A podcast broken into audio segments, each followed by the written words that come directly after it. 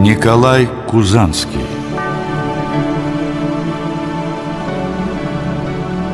Пятнадцатый век дал миру немало великих ученых, первооткрывателей и религиозных деятелей.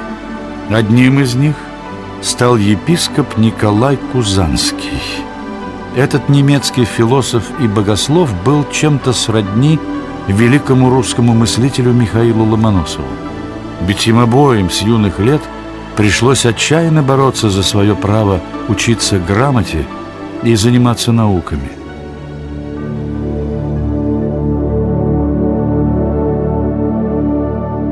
Николай родился в простой семье из Южной Германии в селе под названием Куза. Потому-то впоследствии его и прозвали Кузанским. Я появился на свет в 1401 году. Отец мой занимался рыбной ловлей и, кроме того, возделывал виноградник. Родители даже не помышляли отдать меня в школу. С измальства я трудился наравне со взрослыми. Так философ вспоминал свое тяжелое детство. Но Николай с раннего возраста тянулся к знаниям, и, будучи подростком, он попросту сбежал из отчего дома. Способный мальчик сумел найти приют в Голландии, а потом поступил в знаменитый Гейдельбергский университет в Германии, где, как особо талантливый студент, учился за казенный счет. Но даже окончив университет с отличием, Николай Кузанский стремился умножить свои знания. Я поехал в Италию, в Богословский институт города Падуи. Я хотел как можно глубже постичь Бога и Его творение, человека и природу. Позже Николай Кузанский напишет Все люди, в отличие от животных, по природе своей стремятся к знанию и ищут ему применение. Уже в 22 года этот исключительно одаренный юноша стал доктором канонического права, а в 25 лет был назначен секретарем легата, то есть полномочного представителя римского папы в Германии. Еще через два десятка лет Николай Кузанский в сане кардинала сам стал папским легатом. Но имя Николая Кузанского осталось в веках вовсе не из-за его высокой должности. Этот человек всю жизнь исследовал законы мироздания и совершил немало великих открытий. Николая Кузанского называют одним из крупнейших философов эпохи Возрождения. Многие афоризмы этого мыслителя остались в обиходе до сих пор. Например, известное изречение – мы живем в придуманном мире Не что иное, как цитата из его трудов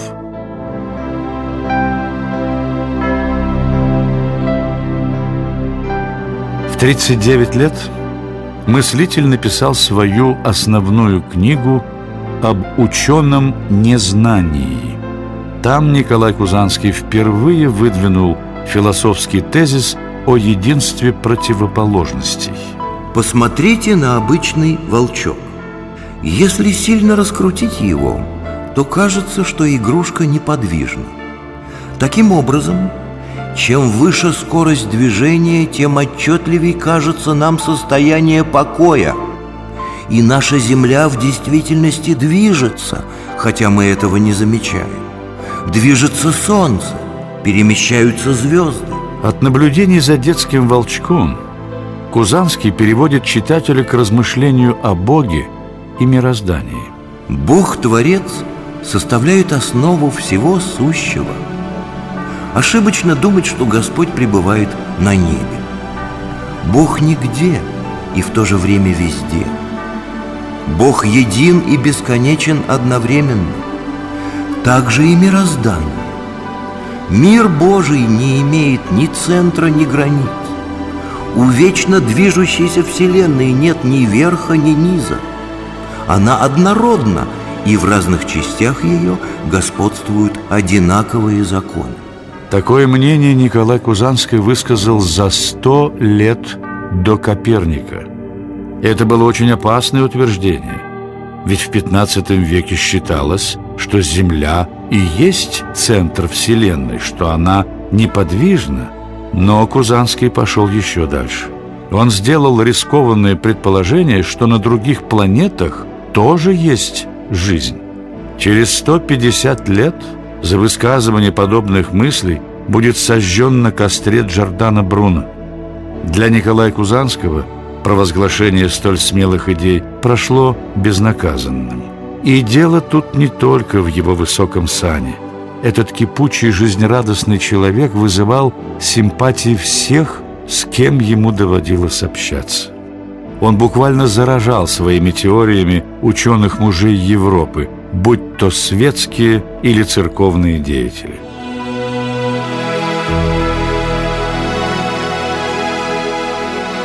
Николай Кузанский очень любил путешествовать. Он постоянно мирил враждующих государей, но главным образом его усилия были направлены на то, чтобы прекратить церковные раздоры. Так папскому легату едва-едва не удалось примирить гуситов с католической церковью, и только болезнь Николая Кузанского помешала довести эту миссию до конца. Проводя массу времени в разъездах по всей Европе, мыслитель не скучал в дороге. Поначалу я досадовал. Сколько недель и месяцев проходит впустую, пока я трясусь в карете.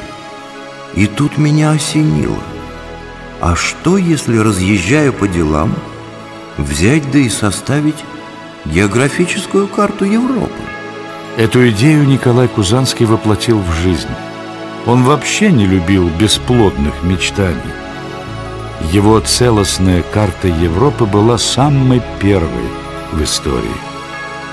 Изучая пространство Земли, я поневоле обратил внимание на течение времени, и мне стали очевидны некоторые погрешности нашего календаря. Так вспоминал Николай Кузанский о своих попытках реформировать юлианский календарь, который в нынешней России именуется «старым».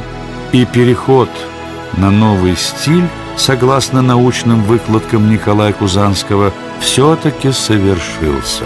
Правда, спустя полтора века. В 1453 году Николай Кузанский завершил свою книгу «О согласии веры». В ней мыслитель проводил идею единства веры для всех разумных существ. Но достигаться это единство должно не насилием, а терпимостью. Еще через 10 лет он написал труд, в котором говорил о существенном сходстве христианской и мусульманской религий. Николай Кузанский призывал к диалогу и согласию между западной и восточной церквями, к примирению с исламскими государствами. Став генеральным викарием, он принялся энергично готовить церковную реформу, смысл которой – объединить всех христиан земли. Современникам казалось, что этому человеку вполне по плечу столь эпохальная задача. Тем более, что папой римским стал друг юности Николая Кузанского. Но смерть философа помешала осуществлению этих планов. Обо мне говорят, что я отрицаю такое понятие, как судьба. Это неправда. Рок, безусловно, существует. Но человек – всегда имеет свободу выбора. И в большой степени человек сам определяет свою жизнь. Эти слова великий мыслитель сказал будто бы о самом себе. Николай Кузанский умер в Италии в 1464 году, едва дожив до 63 лет.